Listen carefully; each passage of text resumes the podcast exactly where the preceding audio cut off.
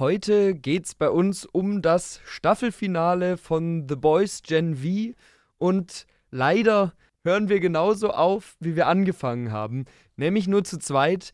Daniel hat es heute leider nicht geschafft, weil vor Weihnachten ist es natürlich immer ein bisschen schwierig, Termine zu finden. Aber zuallererst werden natürlich der Felix und ich, der David, uns sehr ausführlich zum letzten Mal das äh, ja, Staffelfinale der Gen V-Serie anschauen. Und ich bin sehr gespannt, was du zu sagen hast, weil wir hier, glaube ich, nochmal eine auf jeden Fall herausstechende Folge vor uns haben. Ja, schön gesagt. Auf die eine oder die andere Weise. Ja, es ist alles wie immer. Wir werden die ganze Folge spoilern. Wir spoilern auch The Boys Staffel 1 bis 3 und die vorherigen Folgen Gen V. Ja, und damit ist, glaube ich, alles disclaimed, was disclaimed werden kann. Ja. Hast du ein paar Infos zur Folge? Ähm, ja, wie immer, äh, die Folge heißt Guardians of Godolkin. Was eigentlich ja ganz witzig ist, weil es ja schon- schon immer wieder aufgekommen ist und so. Ja, und man ja auch irgendwie was anderes denkt bei dem Titel, wenn man dann, als wenn man das, wenn man dann die Folge geschaut hat. Ja.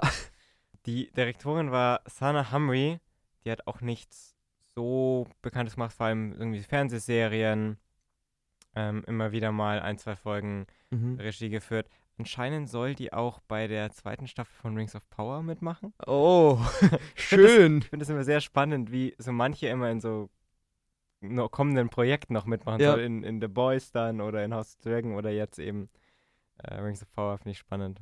Das stimmt. Genau. Die Folge hatte eine IMDb-Wertung von 8,6. Also ist- Mhm. Die höchste. die höchste? Ja, sonst war nur so 8,2. Die letzte war auf 8,4. Ach, Kann sich natürlich inzwischen nochmal geändert haben, Mhm. aber ja, fand ich auch äh, interessant. Genau, mit 39 Minuten sehr kurz. Ja, das stimmt. Das hat mich auch überrascht bei dem Finale. Ja, so normalerweise kurz ist dann meistens so, wir müssen nochmal alles reinpacken, Ja. dauert ein bisschen länger, aber genau, ging ganz, ging ganz schnell. Ja, mehr habe ich eigentlich nicht, Ja. nicht vorab zu sagen. Wir starten in die Folge mit einem Disclaimer, nämlich, dass es um Gewalt an Schulen geht. Und ich habe mir gedacht, ja, ich finde, weil das ja gerade in den USA ein sensibles Thema ist, finde ich gut, dass es einen Disclaimer gibt. Aber dann habe ich mir halt gedacht, es gab halt noch nie einen Disclaimer. Und teilweise passieren schon in The Boys und The Boys Gen V Sachen, wo ich mir denke, da könnte man gut auch vorher allgemein einen Disclaimer davor Ich, ich packen. finde, vor die ganze Serie kannst du einen Disclaimer setzen. Eigentlich schon, ja. eigentlich schon, ja. Also ich glaube, es gab bei, habe ich jetzt leider nicht nochmal nachgeguckt, ich glaube, es gab bei The Boys auch schon einzelne Folgen, wo nochmal davor was gesetzt Ja. worden ist. Ähm, aber naja, auf jeden Fall schon mal ein guter Start, der so ein bisschen auf das vorbereitet, was dann, was dann kommt.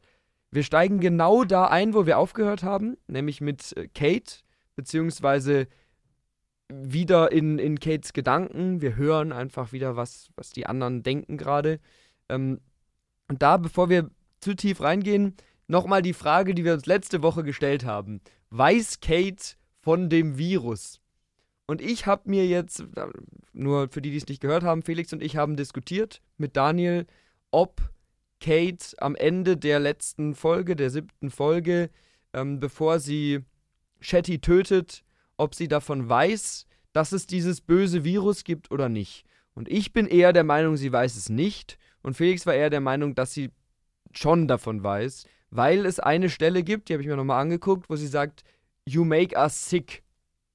Aber das heißt ja nicht zwingend, dass es auf ein Virus bezogen sein muss, weil es gibt ja im, im Englischen durchaus auch dieses, Mhm. du, du machst uns verrückt, du machst Ja. uns wahnsinnig, irgendwie sowas. Ja. Deswegen würde ich es eher in die Richtung auslegen, weil das, was jetzt gleich in der Folge passiert, spricht eher dafür, dass sie nichts davon weiß. Das stimmt, aber ich habe mich halt gefragt, warum ist sie dann jetzt so angepisst, wenn sie nichts von diesem Virus weiß? Weil sie ja von den Menschenversuchen weiß, da in, unten.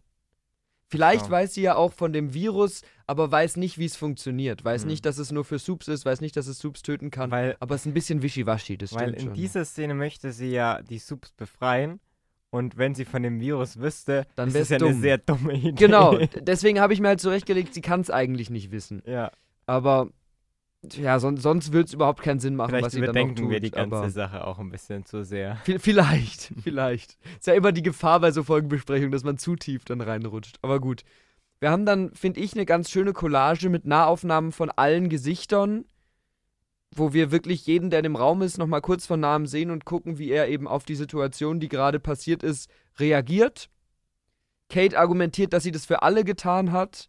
Es kommt wieder so ein bisschen dieses Heldenthema auf. Sie sagt, sie sei eine Heldin und Sam schließt sich an. Und ich fand es sehr lustig, weil ich habe ja in der letzten Folge noch gesagt, ich will, dass Kate und Sam so ein bisschen auf so eine Bonnie und Clyde Gewalttour gehen. Und im Endeffekt ist es ja das, was sie jetzt hier wieder machen. Und wir haben so eine relativ klare Frontenbildung. Auf der einen Seite eben die beiden, die die Woods befreien wollen. Ich finde, es macht Sinn, dass beide für sich irgendwie sagen, wir retten jetzt die Leute da unten, weil Kate Schuldgefühle hat und weil Sam ja selber so lange da unten war. Aber ich finde, dass die zwei sich jetzt zusammen auf eine Seite stellen, wirft schon irgendwie sehr viel über einen, über einen Haufen, was wir bis jetzt zwischenmenschlich über die gelernt haben. Weil er hat sie ja richtig gehasst. Ja, und wir haben ja eigentlich gelobt, dass nicht alles gleich wieder gut ist zwischen der Gang und Kate. Ja. Und zwischen äh, Sam und Kate ist ja eigentlich noch ein größere, noch ein größerer Kluft zwischen den beiden.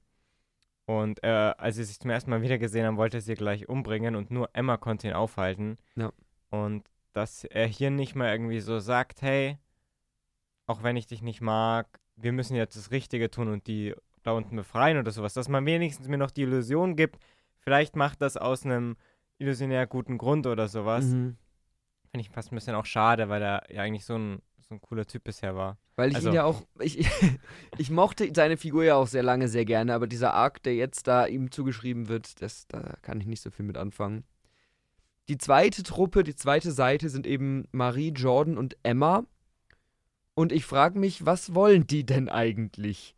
Weil das wenn man, wissen sie selber nicht das so wissen genau. sie selber nicht so richtig, weil sie wollen, sie stellen sich ja gegen Kate und Sam. Sie wollen ein bisschen Chaos verhindern, aber irgendwie wollen sie schon auch die Leute befreien. Und ja, ich, ich fand es irgendwie nicht so richtig stimmig, weil eigentlich haben beide Seiten fast das gleiche Ziel. Es ist nur, dass Sam und Kate so extrem werden und die anderen beiden nicht und dass sich das jetzt so in so extreme Fronten verändert, was ja im Laufe der Folge immer krasser noch wird. Habe ich nicht voll verstanden. Ja, Keine Ahnung. Das, ja, ich auch nicht. Was ich wiederum ganz cool fand, war einfach nur für so eine stimmige Welterzählung, dass in so einem Nebensatz gesagt wird, wir können nicht die Campus Security direkt alarmieren, weil die würden ja Sam festnehmen. Hm. Es ist einfach nur, dass sie daran gedacht haben, es gibt ja noch diese Campus Security und wir brauchen so ein bisschen einen Grund, wieso sie die jetzt nicht direkt einschalten. Ist natürlich Vehikel, aber ich finde, dass sie an so Details denken, kann man, das ist natürlich wirklich Nee, nee, eine nee, ganz ich- kleine Besonderheit, aber man kann es hervorheben. Äh, Finde ich auch nicht schlecht. Auf der anderen Seite kommt diese Campus Secu- Security danach natürlich auch nicht mehr vor. Vielleicht sterben die alle unten. Ja, die kommt einmal kurz ja nochmal vor, aber ja. Ja. na. Dann haben wir, finde ich, mal wieder eine coole Logo-Einblendung mit dem Tower Ja. und sind dann auch im Wort-Tower. Das ist ja genau das, was Daniel letzte Ja, Woche gesagt hat, dass er schon erkannt hat, dass es der Wort-Tower ist. Wir hatten es nicht erkannt. Ähm, wir kennen tatsächlich sogar dieses Krankenhaus, diese Krankenhausetage auch schon, weil da A-Train auch drin lag, als er seine Herztransplantation hatte. Das ist wieder bei Amazon als Information oben angegeben. Ähm, Polarity ist im Koma und André wartet draußen. Im Hintergrund, auch eigentlich völlig irrelevant, aber im Hintergrund sieht man so ein großes Foto, wie sie oft bei Ärzten hängen, wo irgendwie so abstrakte Kunst, so ein großes rundes Gebilde ist. Und ich fand, das sah total aus wie der Arc-Reactor von Iron Man. Das mir gar nicht fand ich sehr lustig irgendwie. N- Naja. Äh, Marie ruft an, aber André drückt sie weg, weil ein Arzt vorbeikommt und der berichtet dann, Polarity hat Hirnschäden wegen seinen Kräften. Ja. Und ähm, es ist natürlich wieder hier unser Muster. Die negative Seite von den Kräften wird nach und nach auch gezeigt. Und es gilt als unhe- unheilbar und man kann es nur lindern und so weiter. Ich musste an unsere letzte Folge zurückdenken, wo wir gesagt haben, ja, also wenn dieser Anfall von Polarity jetzt einfach nur zufällig gerade an diesem Moment stattfindet, dann ist es schon ein bisschen lazy writing, dann sind wir ein bisschen enttäuscht. Es ist nur zufällig genau in diesem Moment passiert. Das fand ich schade. Er hatte in dieser Szene auch nicht mal irgendwie seine Kräfte genutzt, So, es war ja nicht mal so, jetzt kommt der Tipping Point, jetzt ist es zu viel, sondern es passiert einfach random, was natürlich auch passieren kann, ne? so praktisch wie in halt ein äh, Schlaganfall oder Ja. sowas.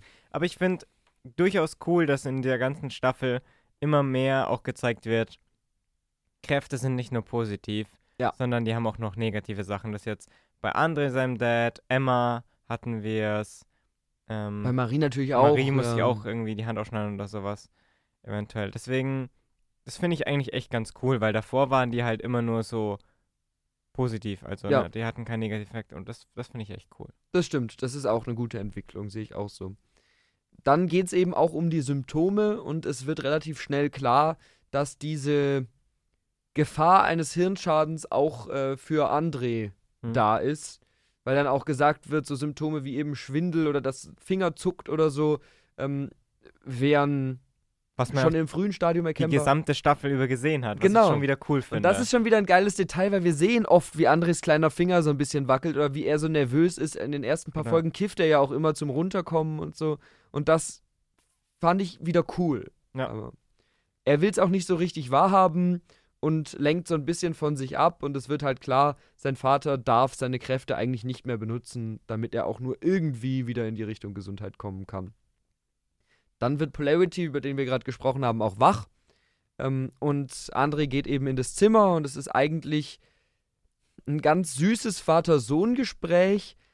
Mich hat aber gestört, dass das eigentlich total an dem vorbeigeht, was wir über das Verhältnis von den beiden wissen, mal wieder.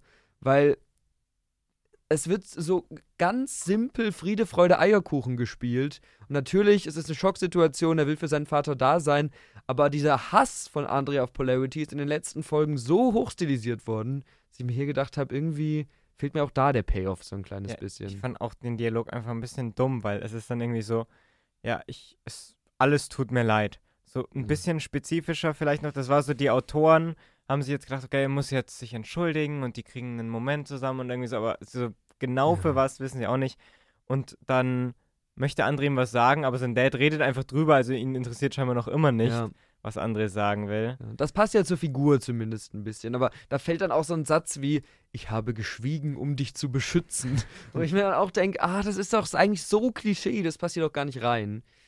Ähm, ja, diese Probleme werden sehr, sehr schnell abgefrühstückt auf jeden Fall. Und Polarity ist aber, wie du sagst, eigentlich genau wie früher, geht über alle Infos über seine Krankheit, über alle Einwände hinweg und will eigentlich nur, dass André sein Nachfolger wird. Genau.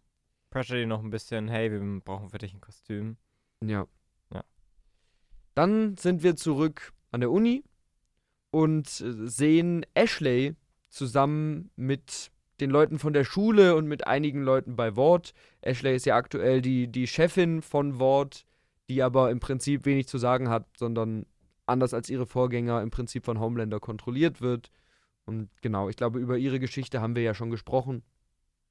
Ja. In einer der vorherigen Folgen. Ähm, ich finde bei ihr ganz, ganz cool, dass sie ja eigentlich immer als Antagonistin inszeniert wird und ja auch hier was sehr unsympathisch Aufbrausendes hat und so ein bisschen für diesen extremen Kapitalismus von Wort steht. Aber gleichzeitig gibt es ja schon auch so Szenen wie eben in Staffel 3, wo sie sich so ein bisschen auf die Seite der Boys stellt, wo sie zum Beispiel ja auch ähm, Maeve am Ende von Staffel 3 hilft zu entkommen, weil sie sich so ein bisschen als stillen Akt der Revolution gegen Homelander stellen will und so nicht das macht, was er fordert. Ja. Deswegen, sie ist eigentlich auch eine schöne graue Figur, auch wenn sie mir manchmal ein bisschen zu drüber ist. Ja. Genau. Obviously fehlt Indira bei dem Treffen. ähm, man beschwert sich über die schlechten Zahlen und allgemein die schlechte Publicity von der Schule. Es läuft einfach nicht gut, was ja auch Sinn macht, weil was wir gerade alles erlebt haben, was in dieser Schule passiert Ja. ist, wäre es auch komisch, wenn es da allzu gut laufen würde. Man braucht neues Geld und vor allem ein neues Gesicht für die Schule. Und da wird als erstes André vorgeschlagen. Und das war sehr witzig, finde ich, weil es gibt dann wirklich so einen Zettel, wo so alle, wo André so zusammengefasst ist, so ein Ja. bisschen, wo alle seine Charaktereigenschaften draufstehen, wo drauf steht, was er kann, was er nicht gut kann. Sein IQ? Genau, hier Größe, Gewicht, IQ, es gibt sogar so ein Aussehensrating, wo er, glaube ich, Note 1 minus oder 2 plus oder so hat. Ja. Und später sieht man auch nochmal diese Character Builds auf einem Bildschirm hinten Ja. im Hintergrund. Dann geht es auch um seine Kräfte. Er kann zwölf Tonnen Metall bewegen, aber unter Druck sogar auch mehr. Was auch ganz cool ist, so ein Ja. bisschen einfach das auszuführen. Hier hoher IQ, schlechte Noten, hast du schon gesagt. Ich finde es sehr witzig, dass dann auch Vorteile und Nachteile da dran stehen. Mhm. Weil Vorteile sind, glaube ich, dass er über die Vater und die Mutter ja schon eine bekannte Marke ist, gerade über den Vater. Nachteile, dass er ein Freund von Golden Boy war, dass es ein schlechtes Vater-Sohn-Verhältnis gibt und dass er unzuverlässig ist. Und äh, ja, bei sonstigen Fähigkeiten für den kleinen Gag steht britischer Akzent, Ja. das ich sehr lustig fand. Er hat schon mal Werbung für Sport und für, ähm, ja, allgemein so, so Männersachen so ein bisschen gemacht. Ähm, und es kommt bei dem Dialog dann noch so ein bisschen dazu, ja, er kommt auf der einen Seite bei jungen Leuten gut an, auf der anderen Seite aufgrund seiner Hautfarbe könnte das schwierig werden und so weiter. Das ist halt wieder dieses, dieser schöne, gemeine, eiskalte Wort äh, Publicity Talk, Mhm. völlig ohne Nahbarkeit, sondern nur alles durchkalkuliert. Ja. Und das ist schon eigentlich ganz, ganz gut Ja. gemacht. Also einfach eine ganz nette Idee, finde ich. Wir sind in den Woods. Es gibt eine auch wieder ziemlich coole Collage mit Zellenaufnahmen von so Security-Cameras, was so fast so ein bisschen Horror-Vibes hatte. Weißt du, was ich meine? Weil die Mhm. waren ja so schwarz-weiß, und da hat man so ein bisschen so das Weinen und das Stöhnen gehört. Es war ganz dunkel. Bei einer in der Zelle haben die Augen so geglänzt, so ein bisschen. Es war natürlich nur eine kurze Sequenz, aber das waren irgendwie sehr coole Bilder, finde ich. Also, Ja. Du bist nicht ganz so überzeugt, aber mir hat Ja. das gut gefallen. Kate und Sam kommen rein und Sam tötet den Security Guard, indem er ihm einfach die Faust durchs Gesicht drückt. Und dann haben wir wieder diesen Greg, I'm Bob-Joke. Ja, stimmt zum letzten Mal jetzt, haben wir auch schon sehr oft gehört. Ich würde mal gerne die alle nochmal anhören, um zu gucken, ob das wirklich stimmig ist mit Greg und Bob, weil Ja. irgendeiner ja auch zwischendurch schon mal glaube, jetzt gestorben sind ist. beide tot. Ich glaube auch. Kate bringt dann den anderen Security-Mann dazu, die Türen zu öffnen und sie lassen alle Gefangenen frei. Und wir sehen alle möglichen Kräfte bei denen, zum Beispiel Feuer, Laseraugen, Teleportation und so weiter. Und haben einen sehr holprigen Witz, aus dem dann klar wird, die sind da teilweise schon ganz schön lange drin. Mhm. Und einer sagt, äh, ist Gangnam Style noch ein Ding? Fand, ich, fand ich auch nicht so witzig. Fand ich überhaupt nicht witzig, aber naja. Ich fand auch lustig, dass die teilweise dann beschrieben werden als Sweaty Soup Ja, ja. und ähm, Ear Bleeding Soup und so. Das war ganz lustig, weil die keine Namen haben. Sam kommt an seiner alten Zelle vorbei, wo an der Wand die Löcher sind, die er so reingeboxt hat. Ich habe mich gefragt, waren die da drin, als wir das letzte Mal die Zelle gesehen haben?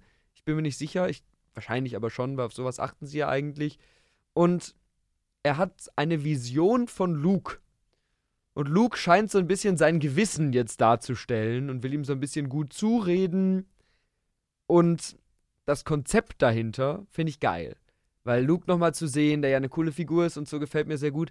Aber es ist so Hanebüchen aus dem Nichts hergeholt. Er ist ja nicht mal auch irgendwie eine Puppe oder ja, so. genau, das habe ich mir auch aufgeschrieben. Warum ist er nicht eine Puppe? Ja. Also, gut, du hast jetzt gesagt, ja, das, das Gewissen, das davor war einfach nur Mhm. Einbildung und sowas, aber ich finde, das ist ja auch Einbildung irgendwie. Und deswegen, das fand ich ein bisschen schade, wahrscheinlich nur, weil man halt den Darsteller Ja. nochmal zurückbringen will. Mm, fand, fand ich auch ein bisschen schade, weil ich finde natürlich die Grundidee, die ist ganz gut, weil Sam halt noch immer ein hin und Mhm. her gerissener Charakter ist. Das war ja auch davor schon, ne? Äh, Auf der einen Seite prügelt er Leute tot, dann hat er wieder Gewissensbisse, ist ganz lieb und sowas. Ja. Ja, es ist halt so ein bisschen so, Luke ist der Engel auf seiner Schulter und Kate der Teufel später und dann müsste ich so ein bisschen abwägen. Die Idee ist ja gar nicht schlecht, aber dann weiß irgendwie auch dieses Gewissen in Form von Luke bestimmte Sachen, die eigentlich Sam ja gar nicht wissen kann. Da wird dann auch gesagt, ja, ich habe mich nach Brinks, ähm, nach dem Mord an Brink selbst umgebracht, weil ich meine Gefühle nicht mehr kontrollieren konnte und so ein Zeug so, wieso Hm. ist, weiß das Sams Gewissen. Also, das ist einfach so undurchdacht. Das Ja. macht man halt, weil es cool ist. Und klar, die Idee ist auch cool, aber es kommt irgendwie nichts bei rum so richtig. Und es ist nicht wirklich, ja, schlau durchgeplant. Also, na. Sam will sowieso nicht hören, was sein Gewissen sagt und sperrt dann sinnbildlich sein Gewissen eben in die Zelle ein. Ja, war eine okaye Szene, finde ich jetzt. Ja. Aber, naja. Dann finden sie die Toten von dem Virusexperiment aus der letzten Folge. Ich habe mich dann gefragt, ob von denen, die freigelassen wurden, jemand den Virus hat? Das habe ich mich auch gefragt. Weil der eine ja auch so geschwitzt hat und das war ja eigentlich das sah schon auch ein bisschen so aus. Ja, aber die, die Serie erzählt es uns eigentlich nicht so. Ich glaube, die Serie will uns ein bisschen erzählen, alles, was vom Virus übrig ist, hat jetzt hier ähm, Newman. Newman. Ja. Weiß ich ja auch nicht so richtig. Finde ich auch ein bisschen schade, weil das wirkt so ein bisschen wasted. ja, so, das ist so. wirkt so, wir haben so dieses mega krassen Plot mit diesem Virus, der alles verändern könnte, aber den heben wir uns für was anderes auf. Also wir, so, wir haben den Arc jetzt in der letzten Folge abgefrühstückt mit dem Virus und haben das auch abgeschlossen und jetzt zeigen wir euch noch einmal so ein Bild, aber eigentlich spielt das gar keine Rolle mehr. Und das fand ich irgendwie schade. Und dann hält Kate auch so eine ganz komische Aufhetzrede. Ja, also ich. Warum ist jetzt so eine richtige Anführerin? Die anderen Ja. stehen nur so da. Also klar, die sind da alle noch ein bisschen geschockt von ihren ganzen Erlebnissen, aber da hat keiner irgendwie so von sich aus Wut oder will was weiß ich, sondern keiner von denen hat irgendeine Art von Charakter. Ja, Und woher kommt dieser Überheblichkeitsgedanke von Kate, den sie jetzt zu diesen Superior, wir sind die Subs, Ja. wir sind besser, woher kommt der so? Und wieso hasst sie denn jetzt alle Menschen? Weil es waren halt ein paar Unileute, die da scheiße waren. Und sie hat in ihrer Kindheit natürlich auch negative Erfahrungen gemacht. Aber sie war ja immer so verletzlich und so durch auch irgendwie äh, viel gedacht und so. Und jetzt kommt einfach aus dem Nichts so die absolute Extremistenklatsche. So. Und das weiß ich nicht. Ja. Ja. Und ähm, ja, sie hetzt dann natürlich alle auf und alle sagen, ja, ja, wir sind ihnen überlegen, bla bla bla. Und dann sagt, was wiederum ganz witzig ist, sie zu dem einen Guard, ja, er soll seine Hände essen. Fängt er so an, in seine Hände zu beißen und es Ja. knackt so eklig. Sie sagt nur noch, du Monster. Ja, Seine eigenen Hände, du Monster, wobei sie ja in der Szene eigentlich eher das Monster Ja. ist, sowas. das ist ja, die Motive mit Heldentum und Monster ziehen sich ja durch die ganze Serie, Ja. immer wieder. Am Campus macht Rufus TikToks und der schwitzende Soup, der gerade befreit worden ist, kommt raus, fragt, oh, so blöd, fragt Rufus, bist du ein Soup? Rufus sagt ja, fragt die nächste Person, bist du ein Soup? Sie sagt, nein, ich bin eine Dozentin und dann tötet er sie, weil sie ein Mensch ist. Ja. Ich finde schade, dass Rufus nicht verprügelt Ja, wurde. Das stimmt. Es sieht natürlich cool aus, wenn er so die Hand in das Gesicht hält und dann wird es so heiß und dann kokelt so das Gesicht weg. Aber ja, ich verstehe die Motivationen dahinter einfach überhaupt nicht mehr. Jetzt kommen Emma, Marie und Jordan auch in die Woods. Und natürlich sind alle anderen schon befreit und alles kaputt. Und ich frage mich, wieso haben sie so lange gebraucht? Was haben sie in der Zwischenzeit gemacht? Hä? Mhm. Weil haben sie einfach bei Shetty neben der Leiche gestanden und waren so, oh, ja, jetzt lassen wir uns mal in Ruhe Zeit, da mal drüber nachzudenken. Keine Ahnung. Ähm, naja, auf jeden Fall sind sie jetzt da. Natürlich trennen sie sich. Jordan und Emma sollen jeweils Teile der Uni evakuieren und Marie will die Notverriegelung in Chettys Büro aktivieren. Musste ich auch an Daniel denken, weil Daniel ja auch gesagt hat, er wartet schon lange drauf, dass das mal passiert. Und es kommt ja dann auch noch auf uns zu, auf jeden Fall. Und dann habe ich jetzt mal so ein paar Szenen ein bisschen zusammengefasst, weil dann im Endeffekt ein Zusammenschnitt ist von der Eskalation am Campus. Mhm. Da passiert dann sehr viel. Unter anderem der Social Media Manager Jeff ist wieder da, ist wieder gesund. Läuft auch an so einem coolen großen Wandgemälde vorbei, wo irgendeine Soup drauf ist, die ich nicht kannte. Das konnte Mhm. ich leider nicht erkennen. Sah ein bisschen aus wie Crimson Countess, aber ich glaube, sie war es nicht. Und der wird angegriffen und hat dann aber so ein Hochfrequenzding dabei und das wird dann sogar erweitert durch so eine kleine Pille, mit der man Soups dann den Kopf platzen lassen kann, was natürlich ein bisschen an Newmans Kräfte erinnert. Ähm, Wo, ich mich, ist, der Gedanke ist mir jetzt auch gratis gekommen. Glaubst du, das hat man so mit Absicht so daran angelehnt, mit diesem Kopf explodieren, um das irgendwie da so vielleicht. eine Verbindung herzustellen, so? Also ist es vielleicht etwas, was dieses Anti-Soup, äh, diese Vereinigung da Ist durchaus macht oder möglich, sowas? ja. Also ich finde das, das schon spannend. Da könnte vielleicht ja auch nochmal aufkommen, dass dann Newman Sachen in die Schuhe geschoben werden, die eigentlich gar nicht sie war. Ja, und dann, dann sagt er ja noch irgendwie sowas, meine Cover ist blown, Ja, wo man sich auch fragen kann, wie, also gehört er, dann, gehört er vielleicht zu irgendeiner Vereinigung noch, von dem wir es nicht, er ist mehr als nur ein Social Media ach so. Manager. Also oder? ich habe das einfach so gedeutet, er sagt, meine Cover ist blown, hat diese Dinger dabei und später telefoniert er ja mit Ashley, beziehungsweise mit Ashleys Assistentin, die auch Ashley heißt. Erinnerst du dich daran? Das passiert ja noch in der Nee. Folge. Was telefoniert er denn mit der? Der wird doch sofort von Kate äh, übernommen. Beziehungsweise die, die Ashley sagt, ja, ähm, es ist alles außer Kontrolle. Und dann guckt sie raus und sie spricht über Jeff. Mhm. Und für mich ist relativ klar daraus hervorgegangen, der war halt Spion für Wort an der Uni. Ach so, okay. Das hab ich Also so habe ich es gedeutet, weil sonst würde es ja überhaupt keinen Sinn machen, diese Szene zu Ja, zeigen. sonst würden wir auch es nie erfahren. Genau. Ja. also, was ich, es hat aber trotzdem nicht wirklich Sinn gemacht, weil wozu zeigt man das? So, Mhm. keine Ahnung. Auf jeden Fall ja, diese, kommt dieser komische Twist. Ähm, alle entflohenen Soups morden irgendwie wild Menschen rum, weil sie sich alle von Kate haben aufhetzen lassen. Hier wird dann jetzt auch der Sicherheitsdienst aktiviert, weil da sehen wir dann eine Frau, die in ihrem Büro sitzt und die so ein bisschen die Leute dann rausschickt und so. Es ist nur eine ganz kurze Sequenz, aber zumindest wird es nochmal aufgegriffen. Ja. Und gerade ist dann eben genau diese Stelle, gerade als Maverick vorgeschlagen wird in dem Gespräch von Ashley, ähm, werden sie dann unterbrochen von Ashleys Assistentin, die auch Ashley heißt und seit Staffel 2 oder 3 immer mal wieder dabei ist. Ähm, und dann gucken sie aus dem Fenster und sehen halt auch unten, wie Kate da steht, die gerade Jeff kontrolliert. Auch hier wieder witzig, dass wir letzte Folge noch drüber gesprochen haben, weil hier wird dann gesagt, Maverick ist Translucent Ja. Sohn. Also ich Daniel hat wirklich hier alles vorhergesagt. Ähm, Genau. Kate bringt dann Jeff dazu, im Livestream seinen eigenen Kopf zu sprengen. Was haben wir gesagt? Wieso im Livestream? Was ist der Sinn Das ist auch so ein davon? bisschen random. Sie, sie sagt ja nicht mal eine Botschaft oder sowas, sondern es ist einfach nur so. Und Es es, wirkt ein bisschen random alles. Also ich weiß nicht, ob das jetzt hier Nutpicking ist oder. Aber es, es wirkt so vieles so ein bisschen einfach falsch und so ein bisschen holprig so. und Und sie wird gedacht auch hat, wir einfach, wollen ja einfach nur eskalieren. weil sie wird jetzt zu so einem eiskalten Killer so total. Und das, das passt überhaupt nicht zu diesem doch eher vielschichtigeren, was man ihr zwischendurch dann noch zugeschrieben hat. Ja. Na. Wir sind in der Schauspielschule und sehen mal wieder Liam, der ja in der ersten Folge so doof zu Emma war. Ja.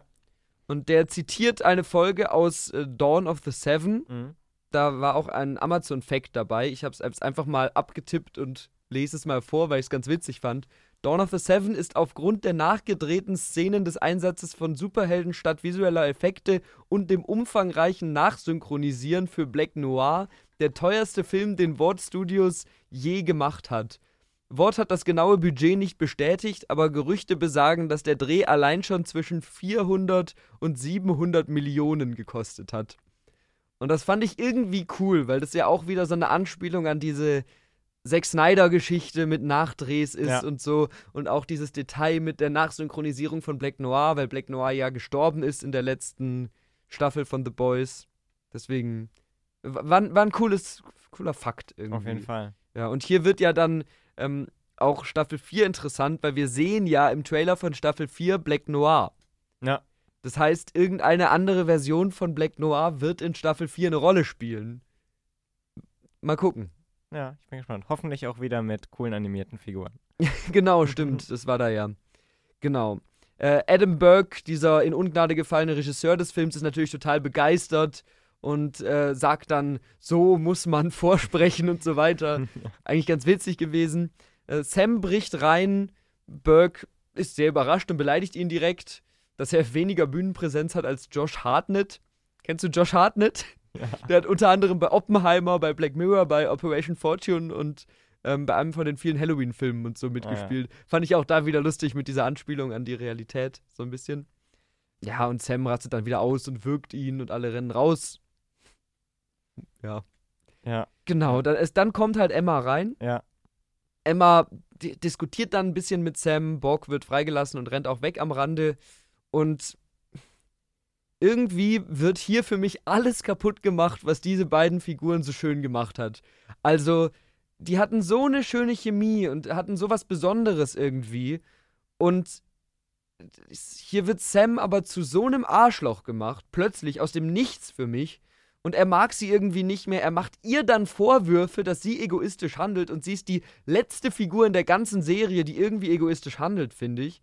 Und dass sie nie gefragt hat, was er will, sondern ihn nur rumkommandiert und so. Einfach plötzlich so mega extrem. Und sie will eigentlich nur das Beste für ihn, aber er wirft ihr Egoismus vor. Und sie ist dann total traurig und dann rennt er raus und es ist so eine bescheuerte Szene gewesen, finde ich. Also, ja, ich fand auch diesen Dialog so erzwungen und, und schlecht. Ich fand, Emma war hier wieder schon echt stark, wie Ja. sie ihm auch Kontra gibt und sagt so, nein, das ist nicht, was passiert ist. Und man sieht irgendwie, sie ist verletzt und Ja. traurig, aber sie sagt, widerspricht ihm auch. Also das fand ich ein sehr starkes Element, aber das war auch das einzig Gute Ja. an dieser ganzen Szene. Weil ich, ich kann auch nicht nachvollziehen, warum er jetzt auch zu ihr so gemein ist. So alles andere, okay, ja. kann man irgendwie noch erklären, ist ein bisschen plötzlich und extrem. Aber warum ist er so gemein zu ihr irgendwie? Und ich finde auch das Ende ist irgendwie so, ja, ein bisschen weird, wie er dann einfach so rausgeht Ja. und sie so zurückbleibt und dann. Und das, das Schauspiel ist gut von beiden schon, Ja, aber es ist einfach so blöd geschrieben. Ja, aber dann ist Emma ja sehr traurig und weint und wird total emotional. Und wir sind mal wieder bei dem Punkt, den wir immer haben, mit Kräfte entwickeln sich weiter. Sie schrumpft dann, Ja. ohne dass sie sich übergeben muss, sondern sie schrumpft einfach und ist in ihren kleinen Klamotten dann, äh, also ist ganz klein in ihren großen Klamotten dann drin und ist, what the fuck, was ist hier Ja. passiert? Das ist sehr cool gemacht, weil ich finde, es sieht sehr lustig aus, wie sie schrumpft. Das ist auch mit Schärfe und Unschärfe ganz schön gefilmt. Und es ist auch, ja, auch für sie nochmal einfach so eine Weiterentwicklung, so ein bisschen, wo ich mich freue, mehr darüber zu erfahren, wie genau das funktioniert in Staffel 2. Ja. Fandest du es auch gut, oder? ich fand es ein bisschen verwirrend, Mhm. so weil es schon erstmal so, okay, warum jetzt auf einmal, auch wenn sie irgendwie sehr emotional wird oder Ja. warum jetzt irgendwie. Aber ich, ich hoffe, man erklärt mir das Ja. auch ein bisschen. Ja, wenn man, man muss es noch erklären, sonst ist es Weil bisher war es ja auch halt wirklich abhängig, wie viel sie isst. Ja. Weil wenn sie mehr isst, dann, ne? Ja. Und wie man mir das jetzt hier erklären will, bin ich ein bisschen skeptisch. Aber ich fand es ganz cool, dass es Ja. irgendwie. Vielleicht Selbstbewusstsein, Selbstkontrolle. oder sowas. Sie hat sich jetzt Also. gefunden, irgendwie sowas. Aber wir werden es noch erfahren, denke ich. Hoffentlich, ja. Genau. So, jetzt wird's äh, chaotisch. Nicht nur, weil ich die Besprechung übernehme, sondern auch, weil die Folge immer chaotischer wird. Kate ruft äh, André an und sagt, dass sie ihn bei sich haben will. Was ich auch nicht so ganz verstanden habe. Aber er kommt noch nicht. Ja, aber ich meine, so dieses, bei Marie geht er nicht ran, aber bei Kate schon. Und auch wenn er sie sehr problematisch findet, hat er weiterhin Interesse an ihr. Das finde ich eigentlich gar nicht doof. Ja. Also, das, das ist ein okayer Arc. Aber es ist nur eine ganz, ganz kurze Szene. Dann sehen wir nämlich Sam in einem Gang in der, in der Schule praktisch und er läuft vor Luke weg, also Luke in seinem Kopf. Und die beiden haben eben auch ein kurzes Gespräch und dann kommt Kate dazu und man sieht so wirklich dieses, wie du vorhin so schön gesagt hast, ähm, Engel und Teufelchen, die da miteinander reden. Kate bietet Lu Sam an, dass er nichts mehr fühlt und er entscheidet sich dann dafür, auch dem, dass er eben nichts mehr fühlt. Wie fandest du das? Also zum einen sehr out of character, weil eigentlich ja Sam davon traumatisiert ist, dass sie immer Luke hat Sachen vergessen lassen, dass sie auch ihn hat Sachen vergessen lassen und so weiter. Das fand ich schon schwierig. Auch, gut, ich will jetzt The Boys nicht unterstellen, die größte Message haben zu müssen, aber auch diese, diese Idee, er ist eine Figur, die neu in eine Welt kommt, der dann aufgrund seiner Kindheit Selbstwertprobleme und so kriegt. Und seine Lösung ist es, sich dann von Kate manipulieren zu lassen, sich das alles rauslöschen zu lassen.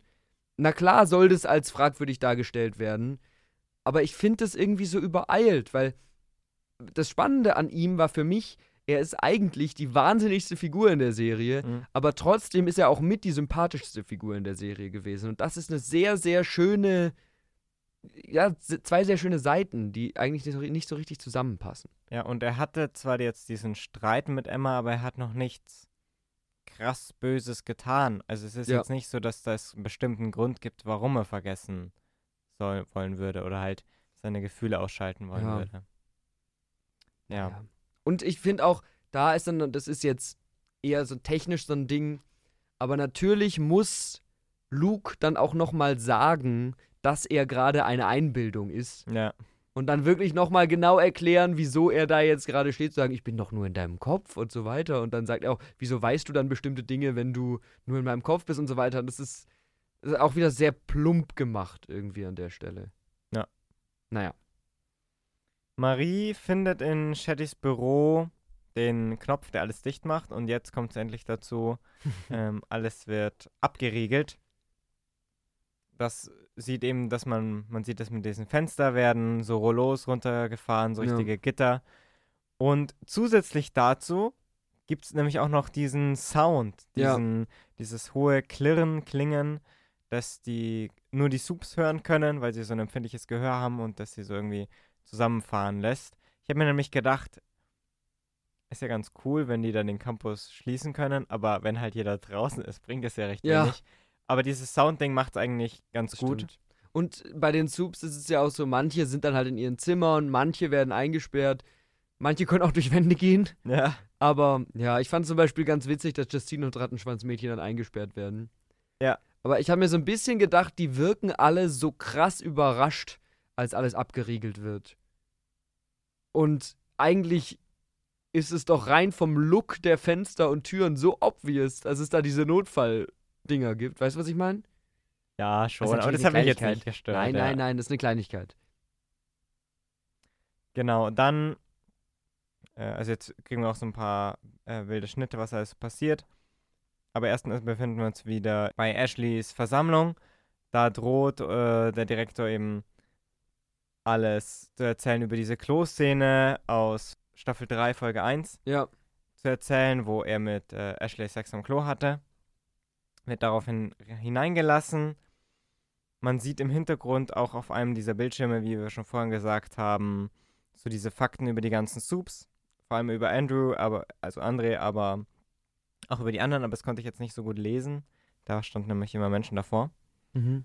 Ja, ich fand bei dieser Reaktion auf, also die Abriegelung Ja. und die ganze Security geht dann los oder so, da haben mir dann wieder so ein bisschen die Details, haben mich ein bisschen gestört. Ja. Weil zum Beispiel ist die Schule ja in ihren Methoden sehr extrem. Wieso haben dann die Securities nicht auch so Head-Popper-Dinger wie Jeff sie hatte?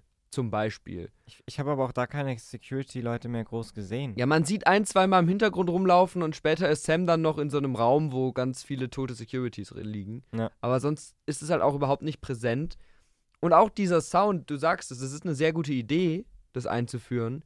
Aber dann haben wir, glaube ich, drei Minuten danach eine Szene, wo irgendein random Soup ganz laut schreit und dann die Lautsprecher an der ganzen Uni kaputt gehen und es dann überhaupt keine Rolle mehr spielt. Ja, das ist noch genau in der Szene, ich habe es jetzt nur kurz ausgelassen, dieser Canary-Dude, der so ein Ja. Sound-Ding gegen Und- einen Masten macht Und dann ist und bringt überall, alles ja. kaputt irgendwie und, und so. Wie, wieso dann einführen? Das ist dann so ein bisschen dieses faule, ja, da war ja was, wir nennen es jetzt mal, aber eigentlich wollen wir es nicht in die Geschichte einbetten, deswegen schreiben wir es direkt wieder raus. Ja.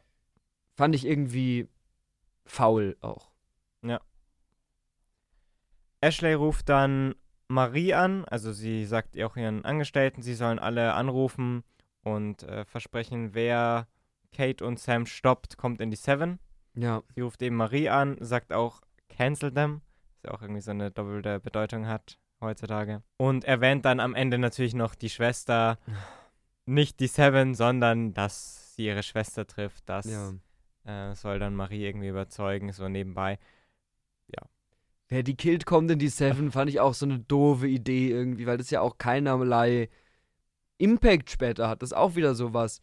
Hätte man das durchgezogen, hätte man dann wirklich gesagt, jeder an der Uni rastet voll aus und geht auf die und versucht die zu töten, Ja, dann okay. Aber so spielt es ja fast keine Rolle nee, mehr. so dann. sind es ja, also nur dieses eine Mal, wo dann Translucent Sohn kommt. Ja, aber auch das ist ja auch wieder nur Vehikel, damit er dann Ja. gegen Marie später kämpfen kann. Und ja, und dann ist genau in der Szene ist auch wieder das, Ashley sagt, ruft Homelander an, egal wo er ist. Das heißt, eigentlich wird uns hier schon vorweggenommen, dass gleich ein Homelander-Cameo passiert. Mhm. Ist doch dramaturgisch nicht schlau, oder? Ja, ich meine, wir hatten es ja schon letzte Folge vermutet. Ich war ein bisschen skeptisch, Ja. ob er wirklich vorkommt. Ähm, aber ja. also Cameos leben, finde ich, schon oft auch von dem Überraschungsaspekt und den nimmst du halt somit hier raus. Ja. Naja.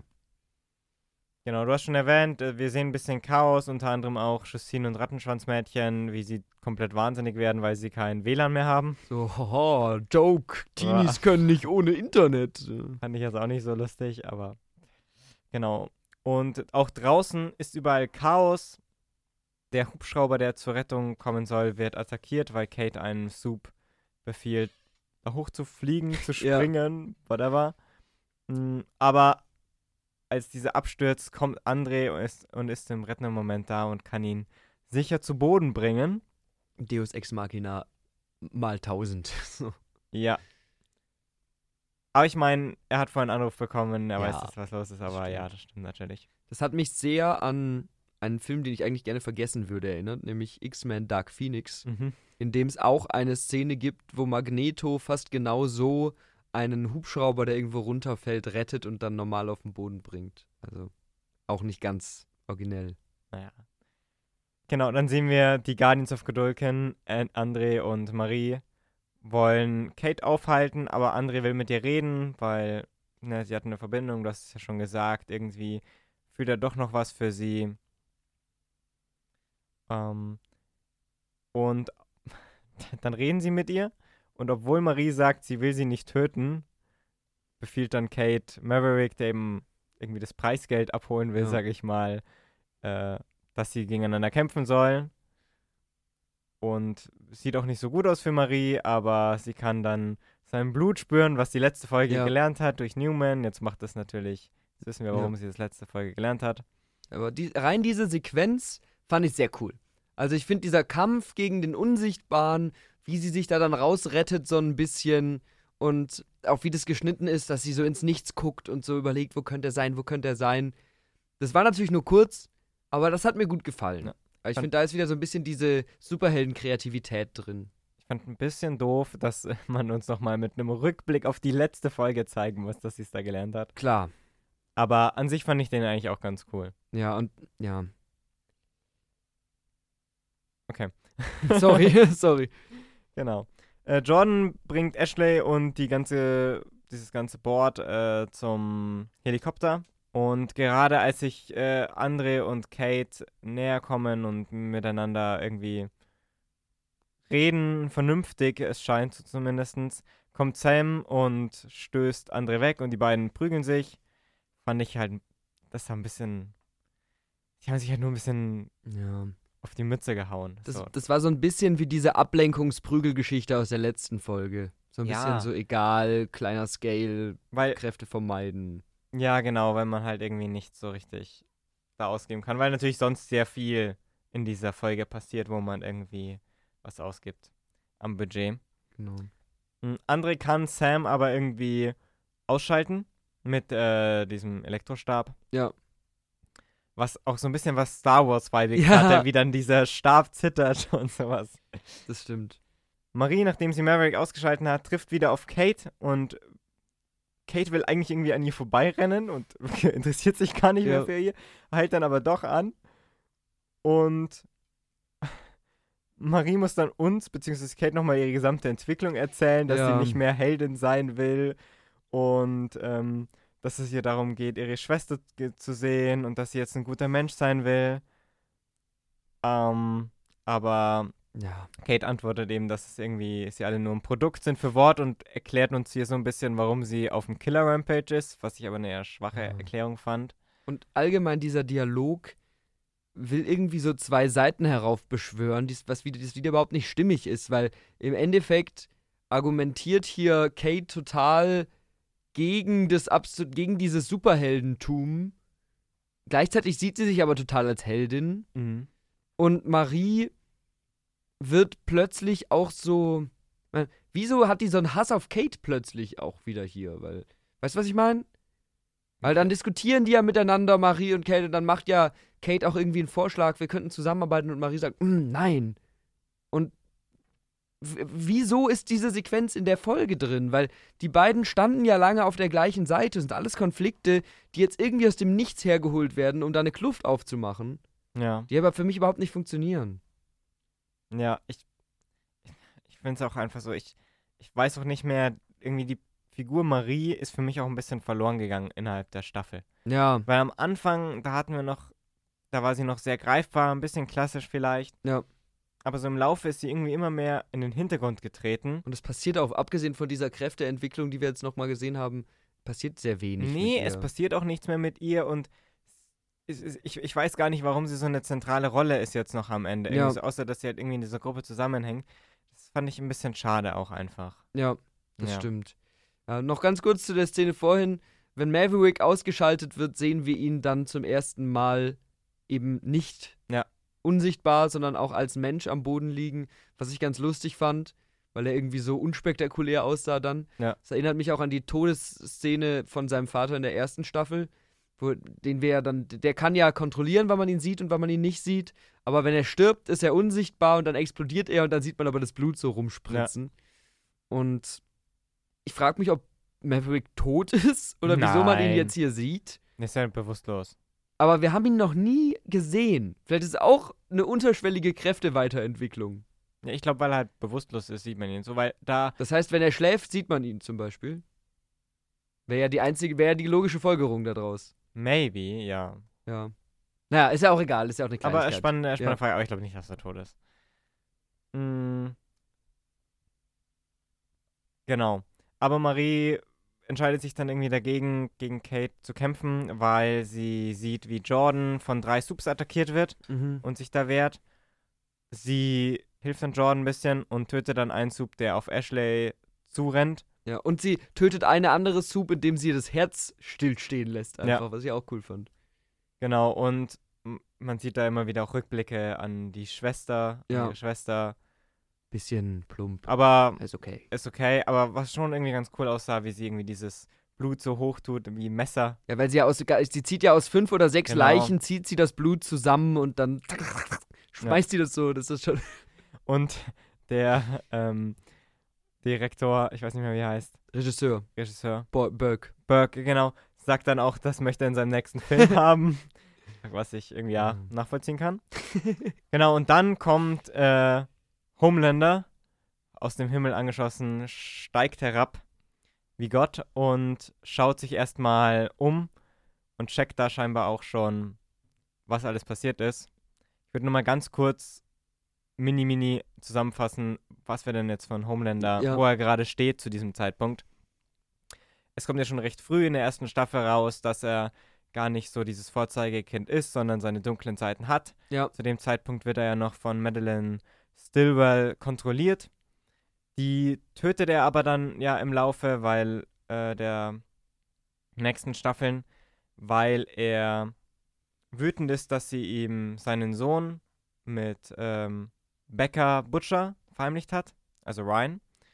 Und deswegen tötet er sie. Er ist inzwischen auch der Vorsitzende oder ich weiß nicht genau, wie der Englische, im Englischen irgendwie ähm, Head Chair, Chairman von Wort, nachdem äh, Edgar irgendwie ausgeschieden ist, weil irgendwie Newman hat ihn ein bisschen verraten, dann kamen Ja. irgendwie so private Sachen raus und musste gehen. Deswegen führt er das jetzt auch an. Und er benutzt ja auch Ashley so ein bisschen als Puppe. Genau, Ashley ist so ein bisschen seine, seine Puppe. Also, ich habe da noch ein bisschen nachgelesen. Sie hat inzwischen so keine richtig offiziellen Jobs. Sie hat irgendwie so eine Zwischenposition, wo man selber nicht Ja. genau weiß, was sie macht. Und in der letzten Staffel von The Boys hat er eben erfahren, dass Soldier Boy sein Vater ist, dass er irgendwie gezüchtet wurde, so. Und hat dann eben am Ende Soldier Boy besiegt. Hat inzwischen auch eine ganz gute Verbindung mit Ryan, seinem Sohn, den er ja von Butcher weglocken konnte. Und am Ende der Staffel gibt es eben noch die Szene, wie er einen Zivilisten umbringt, nachdem dieser etwas auf Ryan wirft. Und da bekommt er zum ersten Mal Applaus für seine, seine Sch ja, Schandtaten, sag ich jetzt mal. Ist ja auch so eine ganz bekannte Meme-Szene geworden. Genau, dann. ja. Und genau, und in der, in der Serie Gen V wurde jetzt schon wieder angeteasert, dass er deswegen vielleicht vor Gericht steht. Ja. Genau, das, wo Homelander derzeit jetzt steht. Ja. Ja, äh, ihr, ihr hattet also auf jeden Fall recht, er ist doch noch äh, gekommen. Scheinbar weiß er auch, was Marie getan hat, oder er erschließt es sich irgendwie aus dem, was er sieht. Beziehungsweise, was heißt Wissen? Es stimmt ja nicht, was er sich erschließt, sondern er inszeniert ja direkt Marie als Täter und als Monster. Ja, Aber das ist ja nicht das, was passiert ist. Deswegen, er, also er weiß, weil er weiß so ein bisschen über die Ereignisse an der Uni wahrscheinlich Bescheid als Hintergrundwissen. Aber du weißt doch, was ich meine. Er kommt ja an und er beschreibt ja nicht, was er sieht, sondern er beobachtet nur das Verhalten und sieht, dass er Marie aufgrund seiner Kräfte und aufgrund ihrer Position, dass sie gerade die Einzelne ist, die gegen alle steht, zum Täter machen kann. Und das Mhm. heißt nicht, dass sie der Täter ist, aber sie macht ihn dazu. Weil gerade natürlich auch in der Situation, wo er aufkommt, Marie kurz vorher die Kontrolle über ihre Kräfte verliert und die Hand von Kate explodieren lässt. Ja, aber das meine ich eben, weil woher weiß er, dass. Also er wirft dir vor, magst du es, deine eigenen Leute zu verletzen? Woher weiß er das, dass sie das getan hat? Hat er das noch gesehen? So, Ach das so, war meine ja, da- Frage. gut, dass der Arm platzt, das hat, hat er bestimmt Okay. noch gesehen. So, so hätte es jetzt auch gedeutet. Aber auch Okay. allgemein, ich, ich finde halt, dass das schon auch wieder so ein bisschen diese verquere Weltsicht von, von Homelander sehr gut widerspiegelt, dass er direkt ankommt und sie zur Schuldigen macht, weil er kennt nicht die ganze Geschichte, er kennt nur diesen kleinen Ausschnitt und er Vielleicht ein bisschen rassistisch auch. Genau, er schätzt ja das Subleben mehr als die Menschenleben, Ja. weil ja, wenn er das gesehen hat, er zwangsläufig auch gesehen hat, dass die Subs da alle rundum andere Menschen massakriert haben. Ist aber für ihn nicht so schlimm wie ein Sub, der einen anderen Sub angreift. Also dieses sich für was Besseres halten und eben auch diese Rassismusparallelen, die da ja sehr oft gezogen werden. Genau. Er handelt dann auch sehr schnell, so wie es Homelander typisch ist, Ja, und schießt mit Laserstrahlen auf sie und dann wird alles schwarz und wir haben einen Cut Ja. zu der Nachrichtenshow von Cameron Coleman, Genau. den wir auch schon kennen. vielleicht jetzt kurz zu dem Genau. Homelander-Cameo. Wie fandest du das Homelander-Cameo? Es war ganz cool, aber es hat mir jetzt nicht den Kick gegeben irgendwie so. Ich fand's völlig egal. Ja. Ich finde wirklich, dass, klar, es ist cool, ihn zu sehen. Und die, der spielt auch natürlich wieder gut in dem kurzen Moment. Der so, der hat eine coole Mimik und so. Das ist ein sehr guter Schauspieler und der passt sehr gut in die Rolle. Aber insgesamt, wozu? Einfach, dass man ihn noch mal kurz gezeigt hat und kurz zeigt, er hat immer noch die gleichen Werte und er ist immer noch so eine Übermacht und so.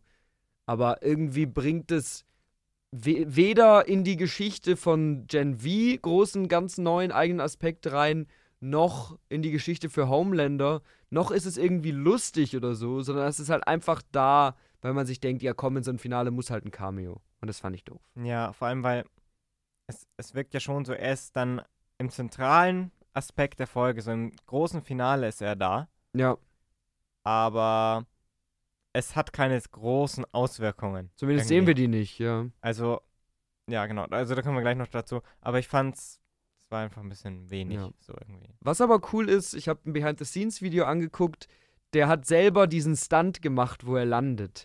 Das heißt, er hat, er hat sich selber an einem Kran hochziehen lassen und dann langsam runterfahren, wo er dann so diese Superheldenlandung macht. Und es ist total lustig, weil er die ganze Zeit während der Szene flucht und sich selbst dafür verflucht, dass er seine eigenen Stunts macht. Und dann wird er so hochgezogen, so, oh fuck, oh fuck, oh fuck. Und schwebt dann irgendwie so in 5 Meter Höhe. So, oh, das ist sehr lustig. Okay, muss ich mir mal anschauen. Ja. Ähm, dann haben wir eben diese Nachrichtenshow mit von Cameron Coleman, die da so ein bisschen aufklärt, was denn jetzt offiziell laut, laut Wort passiert Ja. ist. Und da ist eben so dieser, ja, auch Einstieg ein bisschen zu der, zu dem Disclaimer am Anfang irgendwie, dass es eben so ein Schulmassaker irgendwie gab, so ein Terrorlauf Ja, von Jordan, André, Marie und Emma. Und dass es halt wieder passiert ist, wird auch explizit gesagt, it happened again. Und währenddessen sind Kate und Sam jetzt die neuen Guardians äh, of Godolkin und werden hier als Helden ähm, inszeniert. Und dann wird da rausgezoomt, auch wieder mal cool, kennen wir inzwischen schon, auf Homelander, der das Ganze lächelnd anschaut. ja. Wie, wie will man jetzt, wo es Livestreams und Nachrichten und Videos und alles Mögliche von diesem Massaker gab, uns dann verkaufen, dass die zwei die Helden sind? Es gibt ein Live-Video, wie Kate den Kopf poppen lässt von einem random Dude. Der, der Sam hat reihenweise vor Security-Kameras Menschen umgebracht. Hm. Wieso kann man jetzt einfach aus Wortperspektive, die ja auch vorher gerade noch gesagt haben, tötet die beiden, sagen, oh ja, eigentlich sind das jetzt die Guardians of Godolkin. Ja, Was ich mich auch gefragt habe, wie passt Emma in diese Situation? Ja! Ab der Hälfte der Folge taucht die nicht mehr auf, ist einfach mini klein und dann sehen wir sie nur noch in der nächsten Szene irgendwie so wieder ganz normal. Also das. Genau, weil ja hier eben, wie du sagst, Emma, Jordan und Marie die Schuld zugeschoben wird und André. Ja. Und das, auch das ist sehr unstimmig irgendwie, weil wieso wird André da jetzt die Schuld gegeben? Der war Genau, in dem Finale gar nicht beteiligt. Verstehe ich auch nicht. Wie gesagt, bei Jordan, Marie, getan. ich verstehe, dass man denen das die Schuld zuschiebt. Ja. Das passt ja auch irgendwie zu, zu Wort und zu Homelander und sowas. Aber ich weiß nicht, ich fand das auch ein bisschen unstimmig. Also, das haben sie nur gemacht, um eine schöne Ausgangslage für eine neue Staffel und für eine neue, äh, für die neue Boys Season zu schaffen, so ein bisschen. Aber viel mehr halt auch nicht. Also, ich fand es so zusammengeklaubt. Und, und das, das Problem ist, ich finde, es wirkt auch jetzt nicht so, dass es irgendwie man sich so, dass es sich so unfair anfühlt, dass man deswegen darüber upset ist, sondern es fühlt sich irgendwie einfach erzwungen Ja. unfair an. So, man möchte hier irgendwas tun, dass wir als Zuschauer sagen, boah, wie kann denn das sein? Das ist doch Ja. voll gemein. Äh, So stimmt was, war es doch gar nicht. Na. Dann kommen wir auch schon zur ja, fast letzten Szene. Marie wacht auf in seinem sehr weißen Labor, Schlafraum irgendwie, zusammen mit eben den anderen Jordan, Emma und André. Sie haben alle so Krankenkleidung an und äh, auf ihre Frage hin, was denn passiert ist, sagt dann auch jemand, sie wurde vom Laser getroffen, hat scheinbar irgendwie alles aufgesogen und alle anderen sind so weggestoßen worden, wo ich mir auch gedacht habe, also Homelanders Laseraugen einfach so, ja, hat halt Marie einfach so erwischt, aber ist nichts passiert, fand ich auch echt doof einfach. Also dann lasst sie doch zerfetzen oder Naja, also man hat ja durchaus schon etabliert in den vorherigen Staffeln, dass Soups nicht einfach zerpalatzen, wenn Homelander mit den Laseraugen drauf schießt. Dass die nicht so empfindlich sind. Ich finde halt schwach, dass es keinerlei Auswirkungen bei ihr gibt. Sie ist ja nicht mal irgendwie verletzt oder so. ja, Das ist das, was mich stört. Weil, wenn sie blind wäre oder sowas. Das ja, geil. zum Beispiel, irgendwie sowas, irgendwelche Auswirkungen, lass es nur vernarbt sein oder so. Aber es hat ja einfach überhaupt keine Folgen. Und dafür, dass er der stärkste Soup aller Zeiten sein soll Und und, sie sie eine random Schülerin, irgendwie. so. Ja, weiß ich nicht. Und auch in diesem Raum dann, die unterhalten sich dann so normal und so glücklich und so, ja, ja, hier ist ja keine Tür, so wir kommen hier nicht Ja. raus. Äh, ja, gucken wir mal. Hm. Ja, die Szene hat schon sehr gewirkt, als für Season 2 Ja. haben wir jetzt ein offenes Ende. Ja, und ja, keine Ahnung. Ähm, natürlich will man dann wissen, wo sind die jetzt, wo sind die jetzt eingesperrt? Aber es ist für mich irgendwie bei The Boys mittlerweile schon so ein Trope, dass es irgendwo geheime Räume und Geheimlabore und so gibt. Weil wir haben jetzt unter der Uni was gehabt, wir haben dieses Red River Institute gehabt, ähm, wo Marie aufgewachsen ist. Wir haben noch dieses, dieses dritte Institut gehabt, wo die Versuche an Sam gemacht worden sind und wo auch Love Sausage und so drin Mhm. waren. Und dann haben wir ja auch noch irgendwelche geheimen Zellen unterm Ward Tower und so gehabt. Jetzt denke ich mir, wenn ihr jetzt wieder einfach nur die irgendwo wegsperrt und naja. Also es ist kein genialer Cliffhanger, finde ich. Ja. Zu verbraucht irgendwie. Dieses, ja, sie sind halt jetzt irgendwo. Man lässt, lässt sich bewusst sehr viel offen damit. So. Ja, fand ich auch ein bisschen schade. Und wieso sperrt man sie ein? Das sind vier random junge Soups, die dir in den Weg gekommen sind. Als Wort killst du die halt eigentlich einfach. Ja. Naja. Ja, Dann haben wir nur noch eine letzte Post-Credit-Scene, denn danach setzen eigentlich schon die, die ersten Credits ein. Aber dann sehen wir noch einmal, sind wir noch einmal zurück in den Woods. Hier ist es jetzt wirklich richtig schön düster. Das Ja. ist mir jetzt hier mehr aufgefallen. Und zwar sehen wir, hören wir das laute Gehen von Stiefeln und dann sehen wir Billy Butcher, auch noch einmal ganz kurz. Und er hat nur ganz kurz gesagt, what a bunch of cunts. Was schon ganz cool war, einfach ihn nochmal zu sehen. Also, hier auch nochmal, hat er vielleicht doch, war doch eher die Person, Ja. die bei Mallory Ja, ja. zugehört hat. Wahrscheinlich. Was auch ein bisschen out of character für Mallory wirkt. Da haben wir letzte. Woche drüber gesprochen. Und auch hier wieder. Fand dieses Cameo noch blöder als das andere. Weil der ist einfach drin, um drin zu sein. Aber ich finde, hier ist wenigstens allen bewusst, er hat keine Bedeutung für die Story. Er ist ja einfach nur mal, um ihn mir kurz zu zeigen. Das stimmt. Und beim anderen war es so, hey, Homelander ist jetzt super wichtig, aber gleichzeitig ist die Szene super dämlich. Ja. Aber ich finde, wenn du mir großartig Wochen vorher anteaserst, es wird ein direktes Händereichen zwischen dem Finale von Gen V und The Ja. Boys Staffel 4 geben und so. Und dann hast du zwei halbherzige Cameos, die eigentlich nur unterhalten, weil das halt die beiden beliebtesten Figuren des The Boys sind. Die jeweils einmal was machen, was typisch für ihre Figur ist und dann ist es aus Hm. dann reicht mir das eigentlich nicht. Ja. Und auch so dieses Ding, natürlich ist es besser, weil es nicht so richtig Teil der Handlung ist, weil Butcher einfach da nur so ein bisschen dabei ist und so und einmal kurz was sagen darf. Aber es ist eben auch in, in keiner Weise so besonders oder herausstechend, dass es jetzt mir noch so ein Lächeln aufs Gesicht gezaubert hätte, weil so, ja, in fünf Monaten, wenn die Staffel kommt oder in sechs, ich weiß nicht genau wann, dann sehe ich ihn eh. Ja. Weiß nicht. Vielleicht, vielleicht ist man auch mit Cameos ein bisschen übersättigt in letzter Zeit, weil ja gefühlt jeder Hollywood-Film irgendwo Cameos reinpackt. Aber Ja. naja. In, bisher waren wir davor eigentlich recht zufrieden immer mit denen. Ja, Also vor allem am Anfang der Staffel waren wir ja sehr elegant einge Ja. eingewoben. Ja, Ashley und Borg, äh, Burke und Newman und, Und The Deep. Mallory, The Deep, die waren alle gar nicht schlecht. Aber das hier hat mich nicht überzeugt. Vielleicht, weil ich eh natürlich nach dieser Folge, man merkt ja offensichtlich, ich war jetzt kein Riesenfan von der Folge, war ich eh auf so einem Punkt, wo ich mir gedacht habe, jetzt komm und jetzt zeigst du mir natürlich nochmal Butcher, weil erinnere mich an die Serie, die besser ist. Ja. Sinnbildlich gesagt. Ist natürlich ein bisschen gemein jetzt. Aber Ja.